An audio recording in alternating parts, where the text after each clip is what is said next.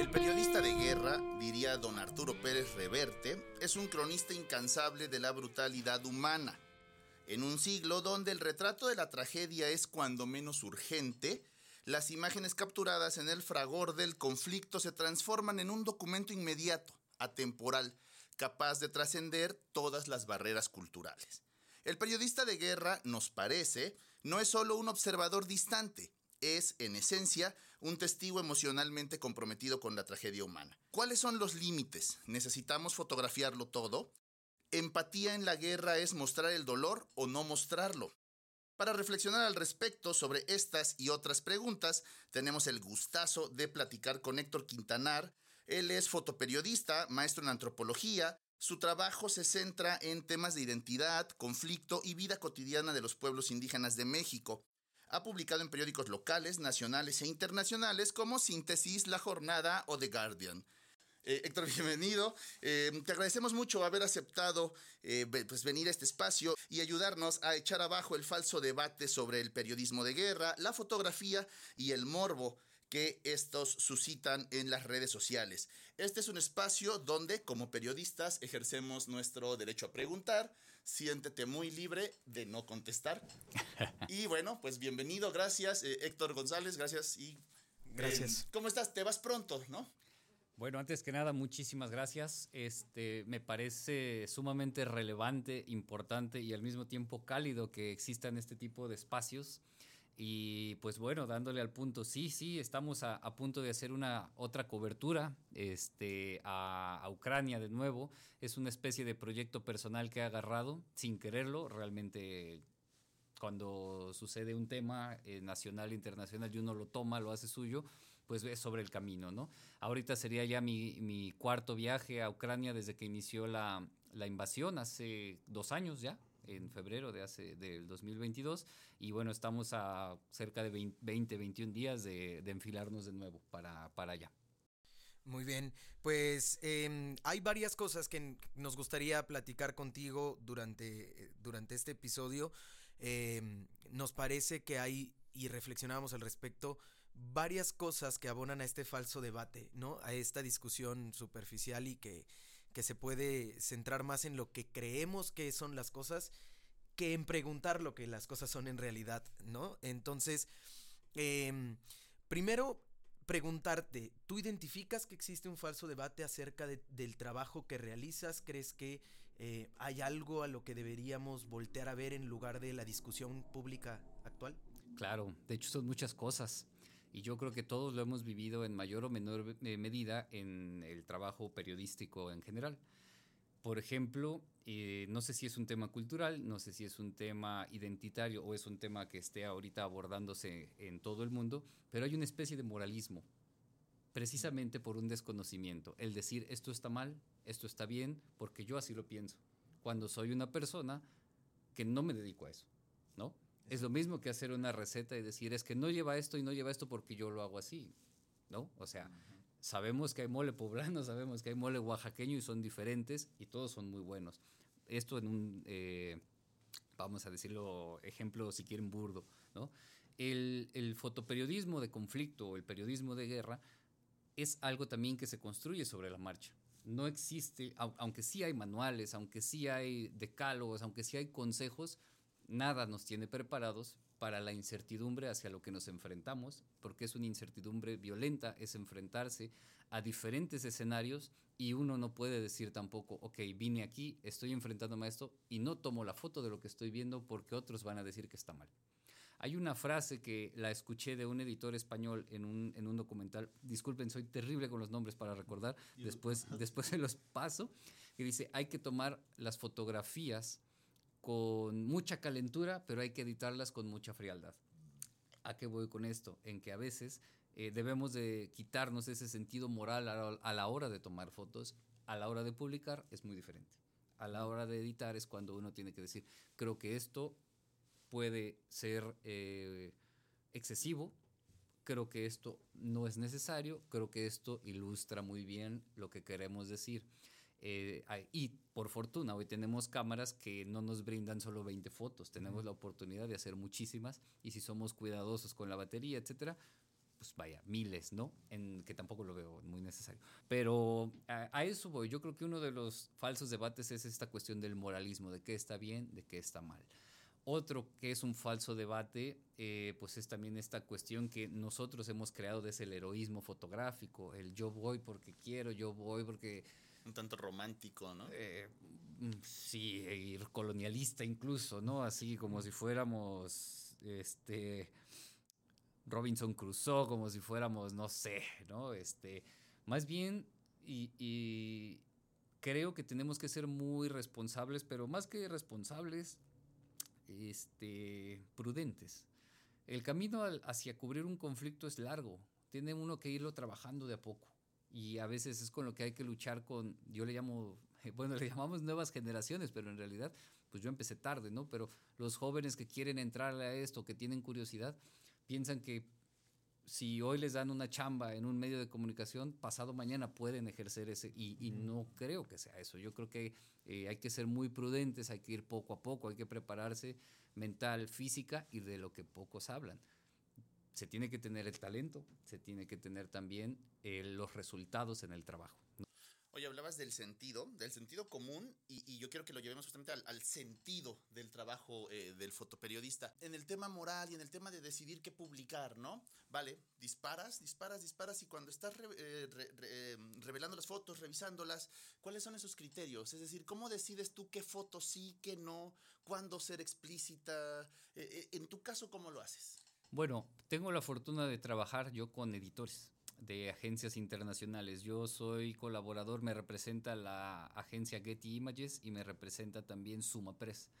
Entonces, eh, cuando uno envía las fotos o propone, por suerte hay una o dos eh, pares de ojos más que te dicen esto me funciona, esto no, etcétera, etcétera. Y eh, aunque uno puede tener sus páginas, ¿no? Yo tengo mi página de Facebook, Instagram, en donde creo que es el único lugar donde yo edito lo que yo quiero, ¿no? pues también tengo en cuenta que, bueno, en, Instagram nadie quiere ver este algo explícito porque aparte te lo, te lo bloquean y Facebook pues todavía mucho peor, ¿no?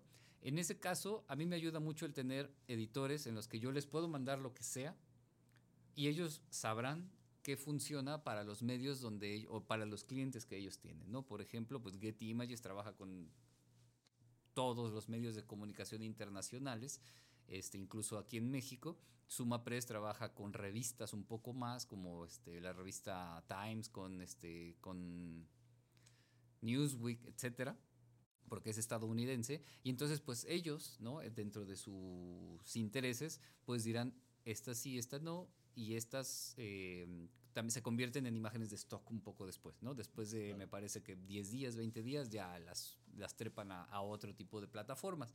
En ese caso me ha ayudado mucho. Ahora, cuando yo trabajo, que yo propongo historias a algún medio de comunicación, he trabajado con el Washington Post, entonces uno pues hace el famoso pitch. Tiene uno un proyecto, mandas 10 imágenes muy representativas y ellos te dirán, me interesa, muéstrame más. Y ahí empieza ese diálogo con un editor. Yo creo que es muy importante eh, que también quien esté interesado sepa y aprenda que el fotoperiodista no va solo. O sea, nosotros somos el instrumento de tomar las imágenes con nuestro criterio, con nuestra libertad, con nuestra creatividad, con nuestra, nuestro conocimiento, pero hay un editor ¿no? que, que, que, te va guiando, que te va a veces asesorando y donde debe haber una comunicación. ¿no? Y ahí es donde a mí me ha ayudado muchísimo. Realmente en mis, en mis redes pues pongo lo que yo creo que va a pegar en redes, que es... como habíamos dicho, lo superficial, lo, que, lo primero que van a ver, lo que te debe de atraer hacia algo mucho más profundo. Em, ¿Alguna vez has tomado una foto?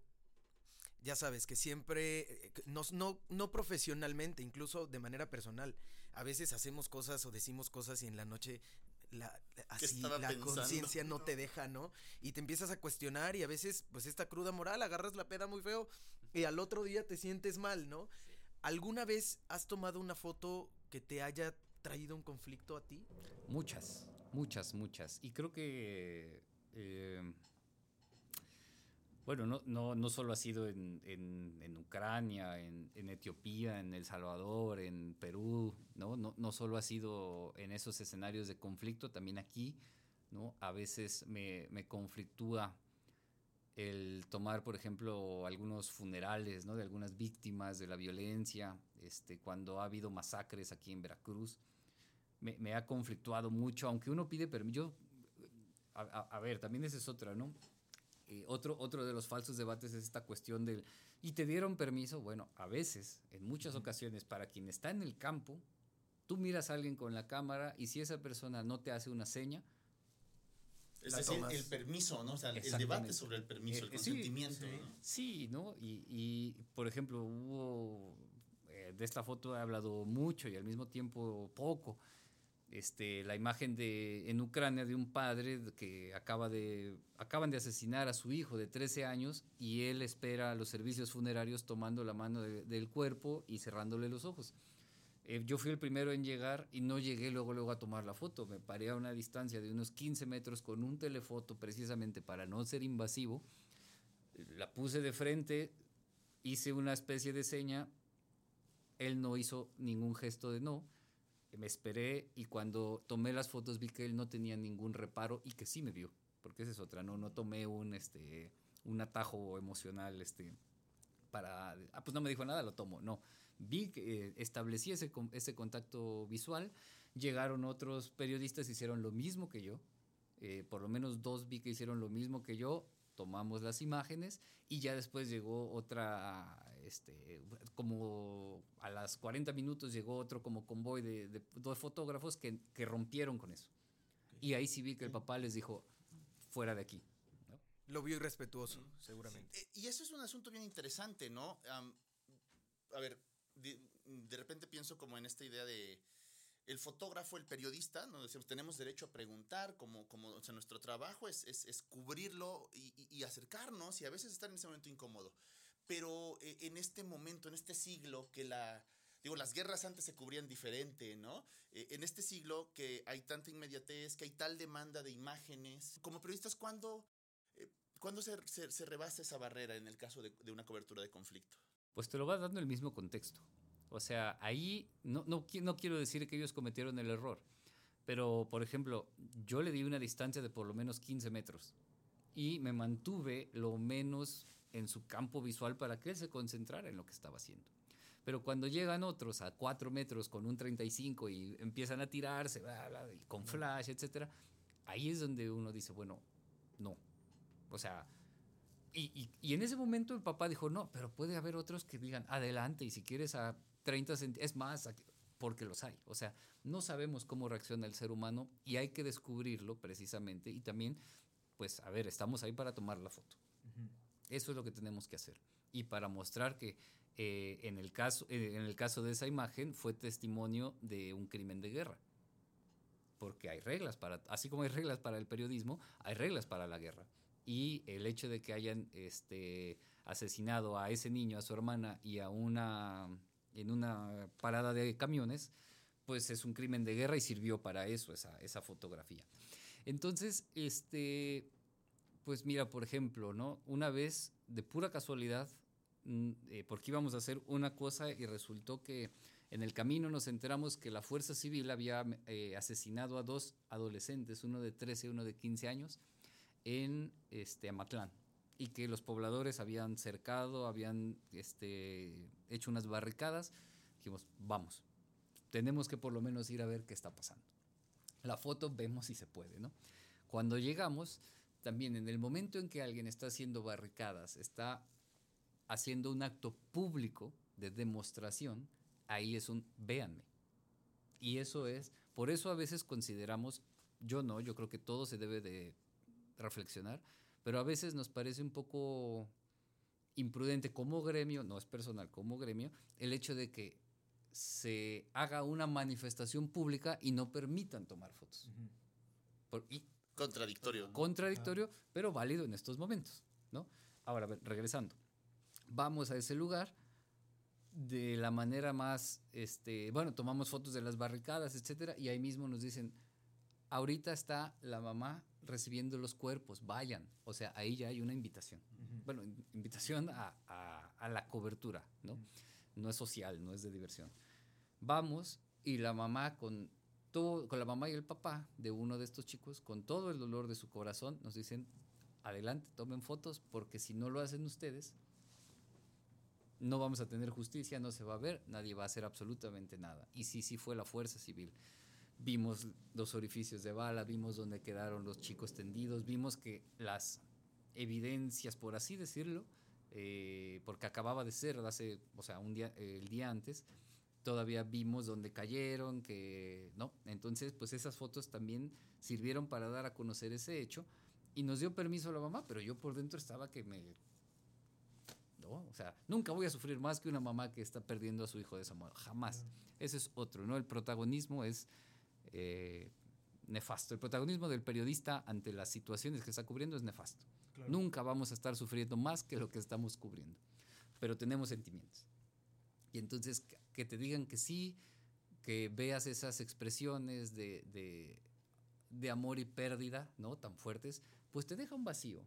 ¿no? Uno tiene que tomar las fotos. No me sentí culpable, al contrario, me sentí triste, me sentí vacío, me sentí deshecho y al mismo tiempo, eh, pues se siente mal uno de que otros están en una situación mucho peor y allí es donde viene esta situación de, por eso tengo que esforzarme en hacer un buen trabajo. Eh, no, no somos perfectos. Yo he tenido lapsus de alcoholismo, ¿no? Este, a veces uno no se da cuenta, pero cuando llegué de Ucrania, entre la, segunda vez, entre que pues, los amigos, ve, pues unas chelas, cuando vi llevaba yo ya 10 días tomando en pura fiesta, ¿no? Y hasta que pues mi, mi, mi, pareja me dijo, bueno, creo que es un momento para que cambies. Nunca nadie me ha dicho deja de tomar, deja, más bien es como... Checa qué onda, ¿no? ¿Qué está pasando? ¿Qué está pasando? ¿Cómo, ¿cómo estás? Exacto.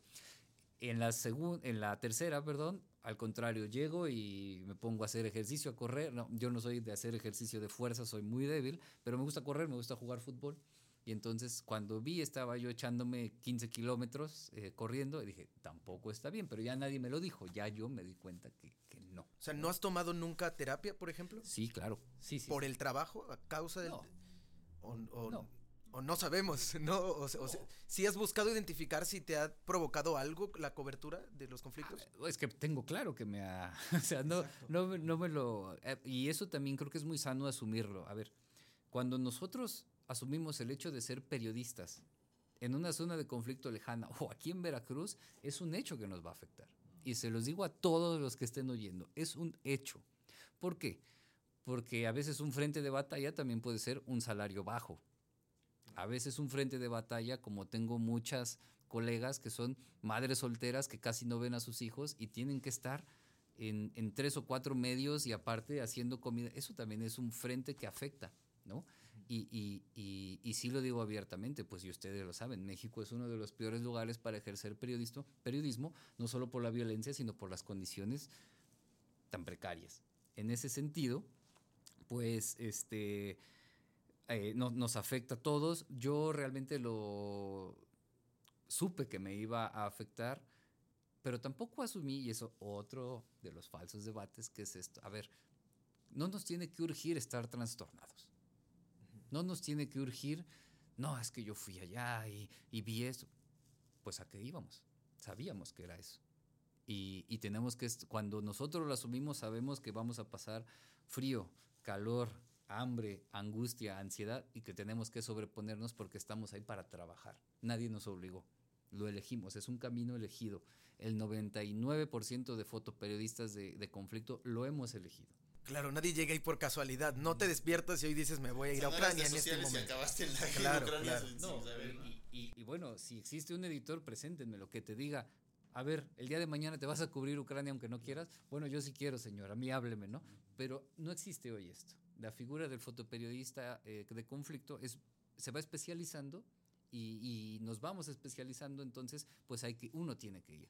En ese sentido, eh, es importante que nuestra salud, incluso física, sea, sea óptima, porque a veces hay que correr, a veces hay que este, hacer fuerza, lo que tú quieras, y también pues la mental para digerir, procesar y acuerpar este, y contener todo eso para poder hacer nuestro trabajo, que es para lo que estamos.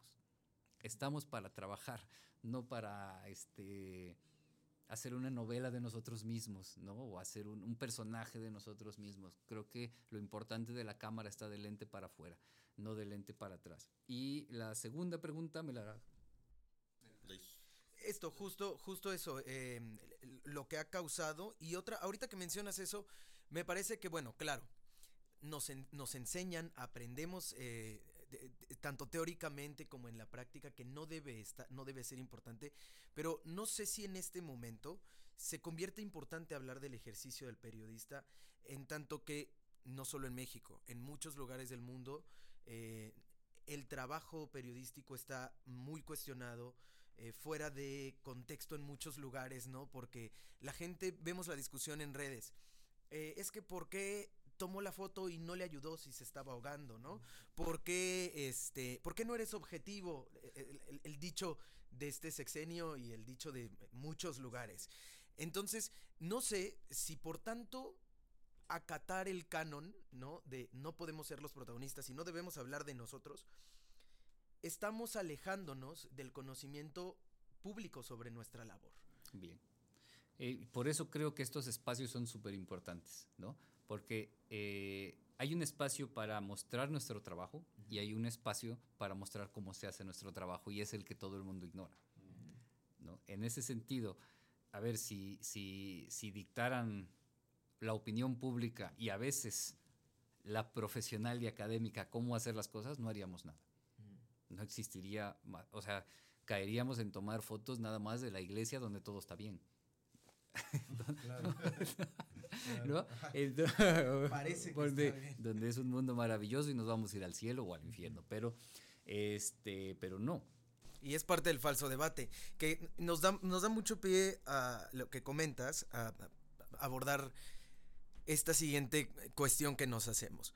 Eh, recordarás la guerra contra el narco, ¿no? Y recordarán los dos que eh, en ese tiempo hubo un pacto entre los medios de comunicación de todo el país, eh, al, que de manera más cercana o menos cercana nos unimos, que tenía que ver con dejar de difundir imágenes eh, que resultaran de los enfrentamientos, de todas estas masacres, eh, toda la sangre que se vivía, porque se consideró, después de un análisis y una discusión, que en ese momento las imágenes funcionaban como un acto propagandístico o eran el vehículo para los actos propagandísticos de los grupos. ¿Qué tanto eh, se puede medir la cobertura, por ejemplo, también de los conflictos? para que el periodismo no sea esa herramienta que sirva entre grupos, en este caso el conflicto que estamos teniendo en, que estamos digo, pues, de alguna estamos, manera el mundo, viendo, de alguna manera el mundo, claro, eh, en, en, Gaza, eh, para que no sirvan como un vehículo para los grupos de terroristas, para los grupos de la delincuencia, para enviarse estos mensajes. ¿Cómo tomas tú esas decisiones? ¿Te has enfrentado a eso? Sí, sí me he enfrentado y yo siempre digo eh, que no me voy a censurar porque entonces somos parte del silencio y el silencio ante un, a una situación de conflicto nos hace más cercanos a los victimarios que a las víctimas. Y yo creo que todas las voces del periodismo deben estar siempre con las víctimas. No por eso ignorar a las voces de los victimarios, porque es muy importante tener uh -huh. eh, todas las versiones disponibles. Eh, y también tiene mucho que ver el ente cultural y regional. Eh, ese pacto del que tú hablas se hizo por lo que nos mencionas, pero también para protegernos a nosotros claro, mismos. También, sí. Sin embargo, los medios de comunicación extranjeros vinieron e hicieron las fotos. Hicieron esas fotos, vimos fotos tremendamente horribles de personas colgadas, desmembrados, etcétera, que las venían a hacer extranjeros. ¿Por qué? Pues porque allá no tenían el dilema que nosotros estamos teniendo. Y, ¿Y por qué es más difícil matar a un periodista eh, estadounidense sí. que a un jalapeño. Sí, pero al mismo tiempo ahí es donde hubo también esta generación que se lo cuestionó y dijo, a ver, ¿por qué tienen que venir a hacer otros lo que yo llevo haciendo de manera precaria, de, de manera autogestiva y, y, bien hecho todo esto? Y entonces eh, ahí es donde hay que replantearse, bueno, entonces, ¿cómo voy a hacer esto para no ser parte de la, de la propaganda? ¿no? Ok, algunos dijeron, no voltees a ver el cadáver, voltea a ver a los que rodea el cadáver, a ver quién fue la madre, cómo vivía esa persona, eh, por qué, el por qué llegó a estar colgado ahí y humanizar la situación. no ir hacia el, término, vamos a decirlo, de nota roja, sino a la historia profunda. ¿Qué, ¿Por qué los niños se hacen sicarios? ¿Por qué los niños son ejecutados, como en el caso de Guerrero, eh, con la fotografía de Bernardino Hernández? Pues porque hay todo un entorno. Y eso es donde también puede haber fotografías y es a donde muchos queremos voltear, pero tampoco podemos ignorar a los cuerpos colgantes, no podemos ignorarlos. Hay maneras, ¿no? Yo creo que hoy una, una parte muy importante es fotografiar sin revelar la identidad, sin que se vea el rostro, eh, fotografiar mm, sin, sin que llegue este punto de morbosidad, que también, a ver, eh, si calificamos, pues todo es morboso, claro. todo. ¿no? O sea, no, habría, no existiría el, el periodismo de, de, conflicto porque pues todo se puede considerar morboso.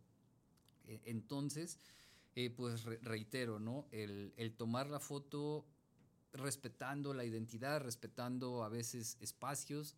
Eh, no es necesario que todo sea color rojo, ¿no? A veces hay que tener algún detalle que nos haga una abstracción de una pequeña parte que nos haga imaginar lo demás. Creo que es muy importante y la gente no es tonta, ¿no? La gente creo que con un detalle puede eh, saber qué está pasando eh, alrededor, pero eso solo se decide en el campo esto, esto que, que, mencionas sobre cómo componer la imagen, ¿no? La, foto como herramienta, ¿no? Decías, eh, tenemos esta responsabilidad de poner en contexto, eh, de aterrizar hacia la, la, gente alrededor, ¿no? y tú lo haces de una manera, eh, yo siempre te lo he dicho, de una manera em, poderosísima. Es decir, cómo esta parte simbólica, esta parte estética, ¿cómo le haces tú como fotógrafo para encontrar esta belleza en, lo, en la tragedia, ¿no? Esta belleza eh, eh, en la crueldad humana, esta belleza en momentos que no dejan de ser terribles, pero que al mismo tiempo em, hay una apreciación estética, simbólica, ¿no? Hay belleza en esas fotografías. Bueno, primero que nada, gracias. Eh, yo creo también, eh, sé, que, sé que los dos también se, se dedican al registro de imágenes, de fotos, pues hay cosas que te llaman la atención a primera vista, ¿no? Siempre he considerado las fotografías como, como un enamoramiento, ¿no? Cuando uno le gusta a alguien a primera vista, bueno, siempre hay un shock a primera vista cuando te gusta a alguien, pues no sabes por qué, simplemente lo ves y cuando te das cuenta ya lo estás viendo por más de 10 segundos. Y, y eso me pasa a mí con la, con la cámara hay cosas que uno ve luego, luego y adelante. Tienes todo el equipo necesario y, la cámara seteada para tomarlo y ahí está. Hay que ser muy observador, pero tener una vista ágil. Hay que también ser muy intuitivo. Creo que eso es importantísimo, ¿no? Este, medir los espacios, los lugares, los contextos para saber qué hacer. No podemos estar eh, por ejemplo, cuatro horas en el mismo lugar esperando a que pase algo en un lugar de conflicto donde a cada rato están sucediendo cosas. Hay que estar movidos, este, ¿no? Eh, aprender a, leer el, contexto y a veces se hace una buena lectura y a veces falla. Eso, a ver, somos humanos, ¿no? Todo, todo va a suceder. Entonces, también hay que hacerle caso a esa intuición que te dice, a ver, a lo mejor no es necesario que vayas hasta allá, aquí hay otra cosita, ¿no? Aquí a lo mejor este jarrón roto tan bonito que era, nos representa también un conflicto que está más allá. Y entonces esa imagen del jarrón puede representar otra cosa. Y ahí es donde hay que estar en lo que tú mencionas, que es lo simbólico también, ¿no? Este, a lo mejor a mí no me tocó, sí, sí me tocó, pero este, las fotos de los bombardeos tan impresionantes al inicio de la invasión, yo no los pude, yo no las pude fotografiar, pero sí me tocó ver algunas este, autos quemados, cositas así, ¿no? O juguetitos, o incluso algunas fotografías este, quemadas que estaban dejadas en el suelo. Bueno, eso te genera una perspectiva de otras. Eh, vamos, te da más vuelo a la imaginación y hacer preguntas. Creo que ahí es donde tenemos que ser muy, muy observadores, intuitivos y sensibles el día que uno deje de, sentir por lo menos curiosidad o tristeza o felicidad tomando fotos, creo que es cuando hay que tomar un descanso. ¿Cómo, a ver si nos cuentas un poco, cómo va un periodista a la guerra? Porque decíamos hace rato, no te levantas hoy y dices, pues este fin de semana me voy a ir a Ucrania. Este, ¿cómo es esta parte de, de, empezar a, decías por un lado, eh, especializarte, ¿no? En tu práctica, pero digamos la parte, pues ya de la logística ¿Cómo es esta, esta, esta posibilidad? ¿Cómo lo lograste? ¿Cómo se te ha dado? Yo nací, crecí unos años en Iztapalapa y dije, bueno, pues si ahí yo tengo todavía contactos, amigos, vamos a hacer esto que, porque un barrio bravo es bravo. Y ahí fui. Esto les estoy hablando del 2019. Este, 2020, y es parte de la logística de cómo llegué a Ucrania, por eso se los cuento, ¿sí, no? 2020 eh, me gano una beca eh, de la Foundry y tengo la oportunidad de irme a... ¿A dónde fue? A la India. Y ahí en la India igual. Tienes una semana en ese, en esa, en ese taller para hacer una historia. Bueno, el chiste es ir empezando a agrandar la, la onda hasta que llegue el día en que intuitivamente dicen, a ver, hay tanques rusos en la frontera con Ucrania. Y tú dices, si ya se movieron es porque algo va a pasar. Eh, tengo conocidos en el medio que son ucranianos. ¿Cómo ven? ¿Cómo están? Primero que nada. ¿Por qué tienes conocidos en el medio que son ucranianos? ¿Cómo eh, pasa eso? Porque también influye. Claro, pues cuando uno afortunadamente va a talleres, gana becas, etcétera, hay compañeros de todo el mundo, ¿no? Y ahí fue donde yo conocí a, a chicos ucranianos, bueno, chicos, señores, ucranianos, afortunadamente creamos una red y pues les pregunté, ¿no? Este, ¿ya va? Ya va. Hice todos los movimientos que podía, saqué mi visa, pero también pregunté con otros amigos este, mexicanos, ¿quién va a ir? Este, me, me, respondió David Peinado, que es un fotoperiodista que está en Ciudad Juárez, y Christopher Rogel, que es precisamente con quien voy a irme ahorita en, tres semanas, el ganador del WordPress Photo en, eh, en, el año pasado mexicano. Somos, somos amigos. Este, me dijo, yo también voy. Nos vemos allá, les digo, yo ya, yo ya me voy. Nos vemos allá y allá vemos. Les pregunté a mis amigos ucranianos, me dijeron, puedes ir con nosotros y nosotros nos vamos a mover. Eh, esa es un poco la logística en el momento. Ya estando allá, siempre tenemos que tener, bueno, equipo de seguridad. No, no, no, no puedes ni siquiera entrar a Ucrania sin tu equipo de seguridad como periodista. ¿Qué es qué? Ah, casco de Kevlar, eh, nivel con nivel de seguridad 3 y chaleco antibalas también mínimos nivel 3. Y eso lo tienes. Perdón, así. tú, lo, tú, lo, tú, eh, sufragaste. Sí. ¿Cuánto cuesta eso? Uf, de ahí hay de precios. este, hay desde 5 mil a 25 mil pesos. Pero también conté con, este, yo, yo me compré uno muy barato y cuando estaba a punto de irme, Oscar Martínez me dijo, ¿sabes qué? Reuters me dio uno y este está bien pesado. Y yo dije, si está pesado, es el nivel, el nivel 5 justo me lo prestó y me lo llevé. Así llevaba yo de equipaje 3 kilos, pero todo lo demás, los otros 22 kilos, eran de ese chaleco y el casco.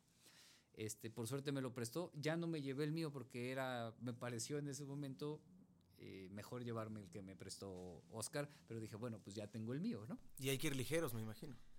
Sí, bueno, no puedes ir ligero porque tienes todo ese, todo ese equipo, ¿no? Pero bueno, también botiquín el botiquín debe de incluir a fuerza este que es el para evitar las para las compresiones para un torniquete torniquete a fuerza tienes que tener un torniquete y los medicamentos personales este con una nota o sea si tú eres alérgico a algo algún medicamento tienes que llevarlo a fuerza y una nota porque si te llega a pasar algo alguien tiene que ver esa nota para a ver si eres alérgico a penicilina que no te den penicilina o sea estamos pensando en todo que nos que nos puede pasar algo por supuesto, siempre. De hecho, lo que yo siempre tengo en mi, un día me lo voy a tatuar, es eh, nunca pierda la esperanza que todo va a empeorar. Y entonces hay que estar preparado al peor escenario y si no pasa, perfecto, pero hay que estar preparados, ¿no? Y al mismo tiempo viajar ligeros. El tema, eh, bueno, eso es parte de la logística muy importante. Ahora, no tiene ningún caso ir con botiquín si no sabes usarlo. Tenemos que tener la preparación de primeros auxilios. Yo ya la había tomado, este, sé lo básico de primeros auxilios y bueno, eso también me dio la confianza de, poder, de poder ir. Este, también la cuestión de eh, organizar los vuelos, organizar una ruta de ida, no es como que voy a donde caigan bombas, no, hay que decir, bueno, este, en qué lugares voy a estar, siempre avisarle a algún conocido, no, yo no considero que la familia sea prudente avisarle. ¿Por qué? Porque la familia de por sí ya está preocupada. Y si uno les da el estoy aquí, estoy acá, estoy acá, es como, acuérdense cuando íbamos a las fiestas este, en la adolescencia. Yo no recuerdo una mamá que nos diga, bueno, vete a la fiesta y se vaya tranquila, ¿no? Este, aunque sea una fiesta infantil, porque se preocupan, porque no estás, porque hay una ausencia. Entonces, pues yo siempre mantenía, me mantenía en contacto con editores diciéndoles, voy para, voy, estoy aquí, mañana estaré acá, estaré acá. Si en dos días no saben de mí, alarma. Si en tres días no saben de mí, algo sucedió, porque tengo todos los medios para en menos de 72 horas este, decirles dónde y cómo estoy. Eh, eso es un poco parte de la, de la logística. Y bueno, la acreditación, eh, también muchos piensan que es como a la brava, ¿no? De hecho, eh, para ser fotoperiodista o, cubrir un conflicto hoy hay que hacer muchísimo papeleo, mucho. Tenemos que sacar primero, ver si necesitamos visa. El mexicano, por lo menos en Ucrania o en Israel, necesita visa. Esa visa no se expide a cualquiera porque hay un conflicto. O sea, no puedes entrar de turista tan fácil. Ya se puede en estos momentos, pero al inicio no. También es muy probable que todos los servicios consulares y de embajadas no le den prioridad a los que quieran entrar al país eh, invadido, más bien a los que quieren salir. Claro. Entonces, todos los que vamos de cobertura no entramos en la prioridad de los servicios consulares. Por lo tanto, tenemos que estar ahí de necios, ¿no? Dándole y dándole y dándole. Bueno, eh, para sacar una visa a Ucrania tienes que tener a la mano un seguro de vida y un seguro médico tienes que tener una carta editorial en donde una agencia te represente, tu acreditación de tu agencia y aparte la acreditación de prensa que te da el Ministerio de Defensa ucraniano. Nada más para esos cuatro papeles, no, pues hay que hacer, hay que moverse rápido y mucho. Este, yo, por ejemplo, saqué mi visa en Varsovia para poder entrar a, a, Ucrania. O sea, volaste a Europa sí. y ya en Varsovia sacaste la visa. Sí, sí, sí. Y bueno, todo salió perfecto. Por fortuna, en ese momento la pude sacar en tres días. Este, y en ese momento existía una visa electrónica en México que yo empecé a tramitar, pero cuando me dijeron, ya, ya te va a llegar mañana, se cierra la embajada, no hay visas para nadie. Oiga, pero que...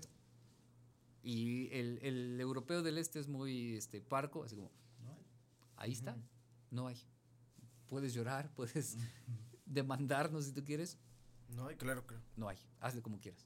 Bueno, eh, llegar allá, bueno, también la onda de los boletos, el viaje, o sea, es... Eh, creo que el 25% de la chamba más pesada del fotoperiodismo de conflicto es todo lo que es logística, papeleo, organización y ya el otro 75 es la chamba. Y a ver, siguiendo por esa línea, la, pregunta es, fue cómo se va a la guerra, ¿no? La siguiente que se me ocurre, ¿por qué se va a la guerra? ¿Por qué Héctor Quintanar fue a cubrir la guerra, ¿no? Sobre todo, y lo digo abiertamente, porque yo soy muy cobarde, pero muy chismoso. cuando, cuando yo crecí de niño, vi muchos conflictos eh, de índole social y doméstico. Les decía, yo, yo crecí en Iztapalapa, pero nunca, nunca adopté esta identidad de barrio en donde, bueno, tiene uno que ser agresivo, ganarse un lugar. No, no, pero sí me tocó ver muchísimo, muchísimo eh, peleas callejeras, intentos de linchamientos, accidentes, etc. Y como me tocó verlos, o sea, también hay otra cosa. Hay personas, y tienen que ver con lo que hablábamos de la opinión y el moralismo, que pueden elegir qué miran y qué no. Y vemos otros que donde nacimos, por donde crecimos, etc., no tenemos esa opción.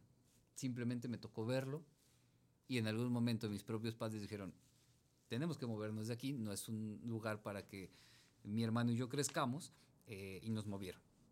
Llegamos a Coatepec, todo diferente. Un cambio tremendo. Tremendo. En ese tiempo. Sobre todo. en ese tiempo. Eso. En ese tiempo, hasta que llega por ahí del 2006, la guerra contra el narcotráfico, que, a ver, desde que tú como gobernante estás diciendo guerra, vaya, incluso los que están haciendo guerras no le llaman guerras, ¿no? Le llaman este, defensa legítima. Defensa, vaya, hasta obra de Dios, pero nadie le llama guerra más que alguien que a lo mejor no es muy ducho en esto de la política, pero es al final un mensaje muy claro. Y entonces todo cambia. Amigos míos desaparecidos. Conocidos de toda la vida desaparecidos, ejecutados. Empezamos a escuchar las balas cerca, ¿no? Como que ahí fue al revés. Se fue haciendo el cerco de lo que antes decíamos, no es que pasa lejos, se fue acercando, acercando, acercando, hasta que de pronto aquí en Coatepec y Jalapa teníamos fosas clandestinas, este, enfrentamientos que duraban horas, y, todo, no, estoy mintiendo, ¿no? Lo, recordamos, perdimos colegas por esta situación, vimos cómo se reprimían, aparte de la violencia de, del narcotráfico, etcétera, hubo un sistema que reprimió a la población que se manifestaba y de eso fuimos testigos. Y entonces, pues eh, así es como yo empecé a, a, decir, bueno, como, ¿qué puedo hacer? No soy bueno peleando, ¿no? No soy bueno para hacer este propaganda anti eso, no soy este no, soy activista, soy pésimo, para eso me chocan las marchas, o sea, ir no, eh, sí, no, yo no soy muy, ¿no? La única manera que encontré que yo creo que podría tener un efecto y lo tuvo la fotografía en ese momento fue con esto, con la, con la cámara. Y ahí empecé. Y no soy un romántico ni un idealista, no creo que la fotografía cambie al mundo. Creo yo que es un instrumento de muchos otros que pueden funcionar. Y también lo que sí soy fervientemente creyente es que la fotografía es memoria. Por lo tanto, la foto de hoy ojalá pueda servir para el mañana, para lo que no debe pasar. Pero eso solo se lo debemos dejar al futuro, no a nosotros. Entonces, por eso es que dije, bueno, no puedo quedarme sin hacer nada, no puedo ser de escritorio, ¿no? Digo, y de escritorio en este sentido de, bueno, pues hay muchas personas que nada más es como like, comparto y creemos que con eso. No, no, no. Eh, me, me quise envolverme más y el resultado pues es este. No sé si está bien, está mal, quizá incompleto, pero aquí está. Aquí este es. Aquí este es, Ahí em, justamente empezábamos este episodio platicando y planteándonos eh, pues cómo queríamos, ¿no? Platicar acerca de este tema. Y nos parecía, hace un momento lo mencioné, pero me gustaría eh, escuchar qué piensas sobre, sobre el tema justamente de la objetividad. Em, tan ido y venido, ¿no? Tan llevado y traído y, y muy curioso porque em, sigue habiendo, y lo veía hace un tiempo en redes sociales, personas que se quieren dedicar al periodismo o que se dedican a, esto de alguna forma y siguen con el discurso de la objetividad y siguen eh, creyendo que... Hay profesores que le siguen diciendo a sus alumnos que sean objetivos. Seguramente. Y yo creo que sí, que aunque, que aunque esa parte está presente en el reportero, en, cuando andamos reporteando pues cualquier manifestación pequeña o cualquier eh, conflicto pequeño, pero me imagino que estar en un conflicto, en una guerra, Em, pues compromete mucho más también emocionalmente. ¿Qué nos puedes decir de eso? Pues yo soy fiel creyente porque lo he vivido que la objetividad no existe, ¿no? Es una eterna búsqueda quizás. Y esa eterna búsqueda es lo que te lleva a estos cuestionamientos y a, hacer, y a crear muchos caminos diversos. O sea, es como el decir, buscamos la verdad, tampoco creo que exista como tal. Hay muchas verdades y cada quien tiene su manera de ser objetivo. En ese sentido, yo siempre creo que manejo el periodismo ético, bueno, eh, ¿no? O sea, no me quiero colgar de una medalla, ¿no? Pero creo que el periodismo debe ser libre y ético y la ética debe ser bajo términos propios y profesionales. Entonces, sí, yo creo que la objetividad es como, no, pues no, no puede ser neutral ante las cosas. No puede uno decir, estoy apartado y aquí hago mi chamba. No, pues duele. Duele y sobre todo no solo duele, son, no, no solo es una emoción, a ver, recordemos que somos humanos, que al mismo tiempo que puedes tener hambre, puedes tener sueño, puedes tener frío, puedes tener tristeza, y en algún arrebato o con alguna sustancia puedes pasar a la felicidad excesiva. Y eso se ve en el trabajo, ¿no? Y de cómo lo maneja cada quien. Entonces, pues el camino debemos de tomarlo eh, con diferentes direcciones y no lineal. Olvidemos el periodismo lineal, debemos de darnos cuenta de que las realidades son diversas, los discursos, las narrativas, las imágenes. Ya ahorita tan podemos hacer todo que debemos de ser muy cuidadosos. Entonces, eh, pues, pues eso, ¿no? La, la, la objetividad creo que es una eterna búsqueda, creo que es un buen fundamento para hacer bien las cosas, pero a la hora de enfrentarnos debemos de ser también muy, muy conscientes de que, bueno, el camino va a cambiar, de que los resultados que queríamos pueden cambiar, que las emociones que sentimos van a ser diversas y eso debe ser algo que ayude al trabajo, no algo que nos limite. Y en ese caso, les digo, pues yo creo que como fotoperiodista de, de conflicto, a mí mi, mi medida es, bueno, si siento, si todavía siento tristeza, eso lo sigo haciendo.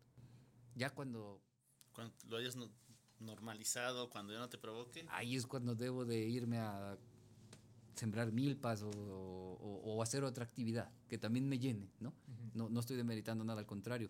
Otra actividad que a lo mejor me ayude a, a contenerme, recuperarme o, o de plano a lo mejor en algún momento de la vida decir, ya no, porque también es muy válido. Pero por ahora pues tengo todavía pies, me considero medio joven y algo muy importante también es pues esa madurez. Yo creo que a mí me llegó a los eh, mi primer conflicto en el extranjero lo cubrí a los 27 años.